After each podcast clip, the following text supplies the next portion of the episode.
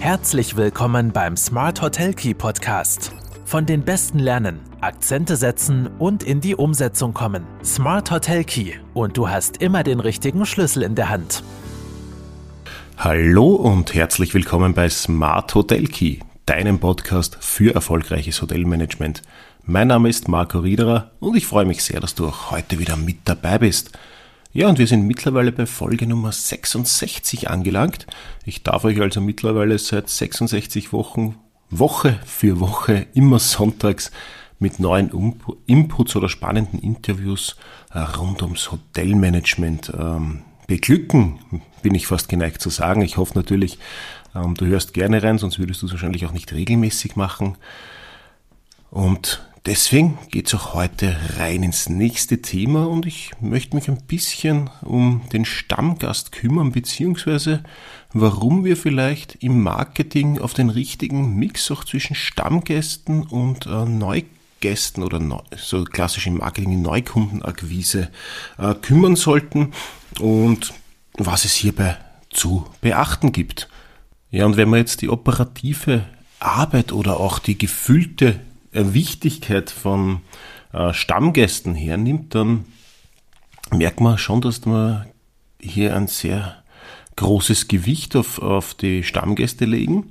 Und ist ja auch irgendwo logisch, weil wenn wir einen gewissen Stammgästeanteil haben, dann können wir automatisch davon ausgehen, dass es weniger schlechte Bewertungen regelt, dass man einen gewissen betriebswirtschaftlichen Erfolg äh, automatisch aufgrund der Stammgäste einfahren und oder beziehungsweise uns diesen wirtschaftlichen Erfolg durch den hohen Stammgästeanteil erklären.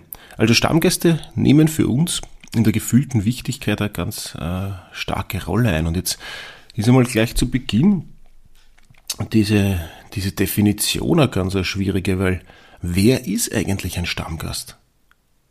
Hast du bei dir im Betrieb eine konkrete Definition, was du als Stammgast bezeichnest? Könntest du jetzt mit einem Klick aus der Hotelsoftware deine Stammgäste auswerten? Und aufgrund welcher äh, Kriterien, selbst wenn du es kannst, bekommt ein Stammgast quasi das Hakel Stammgast in der Gästekartei? Oft ist so, dass man wissen oder glauben zu wissen oder ein Gefühl dafür haben, wer, wer Stammgäste sind, dass, es, dass aber eine klare Definition äh, fehlt. In sehr, sehr vielen Betrieben haben wir keine Kriterien, wer eigentlich zum Stammgast wird. Für manche äh, Hoteliers ist jemand ein Stammgast, der einfach zweites Mal kommt, also quasi ein Wiederkehrer im Hotel gleich ein Stammgast. Andere sagen, äh, es ist dann ein Stammgast, wenn eine gewisse Anzahl an Aufenthalten in den letzten äh, vier, fünf, sechs Jahren bei mir gebucht und verbracht hat. Andere machen einen Stammgast wieder an der, äh, an der Nächtigungsanzahl in der durchschnittlichen pro Jahr fest. Wie auch immer ihr einen Stammgast definiert, ihr solltet euch grundsätzlich einmal Gedanken darüber machen und auch nachvollziehbare Kriterien schaffen, damit ich nachher überhaupt weiß, von was rede ich. Erstens, von welchem Umsatzvolumen, von welchem Nächtigungsvolumen und von welchem ähm, effektiven Anteil meiner Gäste an Stammgästen rede ich. Und dann kann ich mal Gedanken darüber machen, wie sehr ich eigentlich äh, die Stammgäste oder wie äh, bediene mit Marketingaktionen und wie sehr ich in den Neukundenakquise äh, investiere. Weil so sehr uns auch die Stammgäste im operativen Betrieb wichtig sind, wenn wir uns die Marketingaktivitäten in der Hotellerie ansehen, dann merken wir ganz schnell, dass sich diese in der Regel an neue Gäste oder an die Gewinnung potenzieller Gäste richten. Also an Gäste, die das Hotel bisher noch nicht kannten. Und da muss uns schon immer auch bewusst sein, dass es grundsätzlich günstiger und einfacher ist, bereits bestehende Gästekontakte zu einer erneuten Buchung zu bringen, als eben neue Gäste zu akquirieren. Ist auch irgendwie logisch, weil den brauche ich nicht mehr groß überzeugen. Das heißt, es ist schon noch, äh, äh, es kann auch eine gute Idee sein, das Marketing dahingehend auszurichten, ähm, quasi Wiederkehrer besonders zu fokussieren, zumindest in gewissen Zeiten oder gewiss, zu einem gewissen Anteil. Und das liegt ja zu einem guten Teil auch darin, warum das sinnvoller ist, wie ich gerade gesagt habe, weil ich ja neue Gäste erst einmal überzeugen muss, bis sie sich äh, und mit guten Argumenten füttern muss, bis sie sich dann tatsächlich für einen Aufenthalt ähm, in einem für sie noch unbekannten Hotel entscheiden. Da geht es dann um die unterschiedlichsten Touchpoints entlang der sogenannten Customer Journey. Das heißt, da, äh, alle, alle Berührungspunkte eines Gastes in seiner Entscheidungsfindung, sei es Plattformen, äh, Newsletter, Social Media, äh, Reisebüropartner etc. Überall, wo man mit meinem Hotel in Kontakt treten kann, überall dort habe ich die Möglichkeit, ihn zu überzeugen.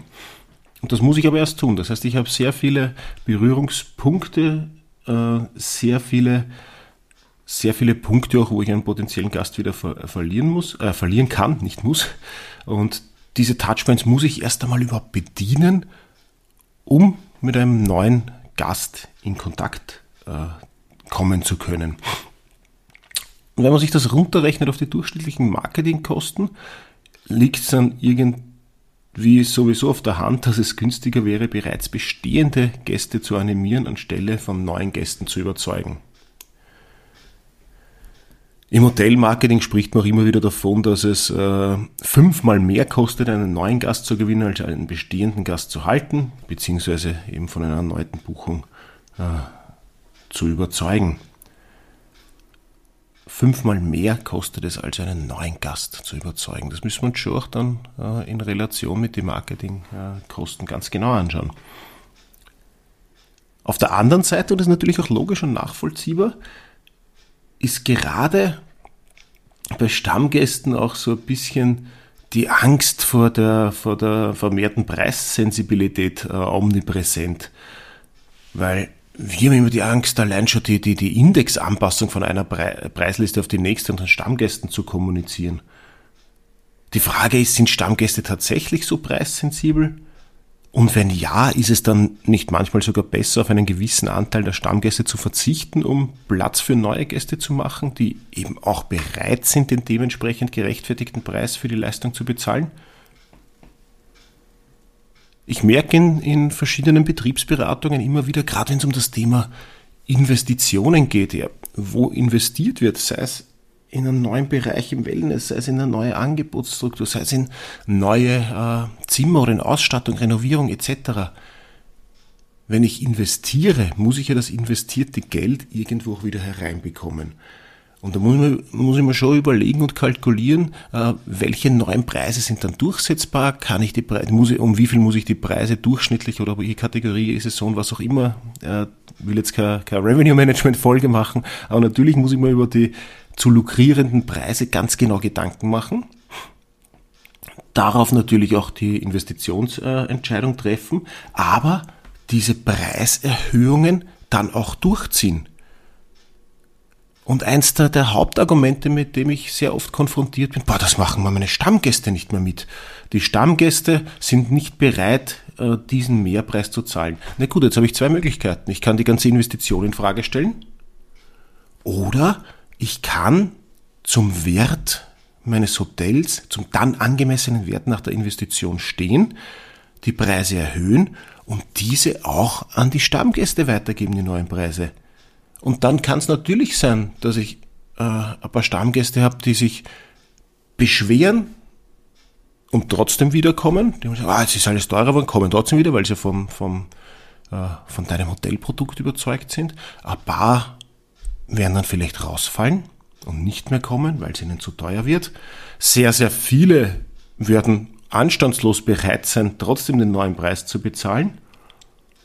Und muss vielleicht mich genau auf das fokussieren und ein bisschen diese Angst rausbekommen, ähm, dass alles gerade im Pricing auf Stammgäste ausgerichtet ist.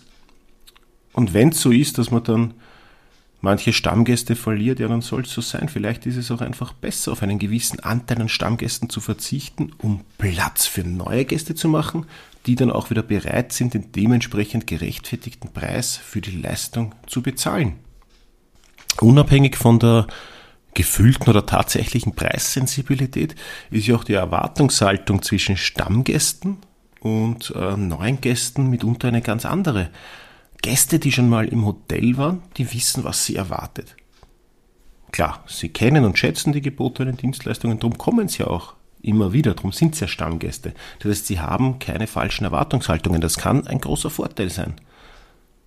Oftmals ist dann auch schon eine persönliche Beziehung zum Hotel bzw. speziellen zu den Gastgebern oder zu ganz speziellen äh, Mitarbeitern da und auch ausschlaggebend für die, äh, für die Wiederbuchung. Das wirkt sich, und das muss man schon auch mitbedenken, das wirkt sich sehr positiv auf die Atmosphäre im Hotel auf, äh, aus. Das wirkt sich auch auf den Arbeitsaufwand und auf die Arbeitsmoral für das ganze Personal aus, weil natürlich mit zufriedenen Stammgästen, mit denen ich schon kenne, mit denen ich Schmäh führen kann, das ist für die Atmosphäre einfach positiv und gut. Und es ist natürlich eine äh, Beschwerde oder die Wahrscheinlichkeit einer Beschwerde viel geringer. Und auf der anderen Seite, auch wenn einmal was schief läuft, die Kulanz und das Verständnis bei Stammgästen in der Regel höher. Also natürlich muss ich diese Dinge der Erwartungshaltung, diese Punkte der Erwartungshaltung äh, mitdenken, wenn ich mal über den Gästemix äh, Gedanken mache. Stammgäste sind generell besten Werbeträger des Hotels. Wie gesagt, sie sind eher zufrieden, sie wissen, was sie erwartet. Wenn sie zufrieden sind, dann erzählen sie auch ihren Freunden und Bekannten vom Hotel und empfehlen es weiter. Das heißt, so, so automatisches Empfehlungsmarketing. Sie sind auch viel leichter zu positiven Bewertungen zu animieren und freuen sich ja oft auch, wenn sie dadurch einen kleinen Teil zum Erfolg des Lieblingshotels beitragen können. Sie fühlen sich dann als Teil des Ganzen. Und aufgrund ihrer in der Regel höheren Zufriedenheit leisten sie damit ganz automatisch einen wichtigen äh, Beitrag für mich im Empfehlungsmarketing, im Vertriebsmix äh, langfristig gesehen und sorgen eben ganz automatisch als positiver Nebeneffekt ebenfalls für neue Gäste. Ein weiterer wichtiger Punkt, den wir im, im Gästemix beachten sollten, Stammgäste erhöhen die Planungssicherheit. Stammgäste buchen in der Regel viel früher als andere Gäste, also oft sogar noch direkt bei der Abreise gleich den Urlaub fürs nächste Jahr und sind dadurch im logischerweise nicht umsonst äh, besonders beliebt auch äh, in der Reservierungsabteilung im Front Office. Ähm, diese mitunter sehr lange Vorlaufzeit hilft zwar bei der Sicherstellung der Auslastung, aber stellt uns gleichzeitig auch oft vor die Herausforderungen äh, äh, oder vor neue Herausforderungen in der Preisgestaltung. Weil, wie vorher schon angesprochen, tun wir uns in der Hotellerie in der Regel schwer, Preiserhöhungen und seien sie eben auch nur die Inflationsanpassungen an unsere Stammgäste weiterzugeben. Ähm, und ein weiterer Fall, der mir oft, äh, der mir oft unterkommt, ist, dass ja die Preislisten oder die Preisdefinition oft noch nicht einmal fürs nächste Jahr gemacht worden ist und dann ist man leicht geneigt zu sagen, ja, komm nächstes Jahr wieder, lieber Stammgast, zahlst dir das gleiche wie dieses Jahr. Ja, dann drehen wir uns wieder im Kreis.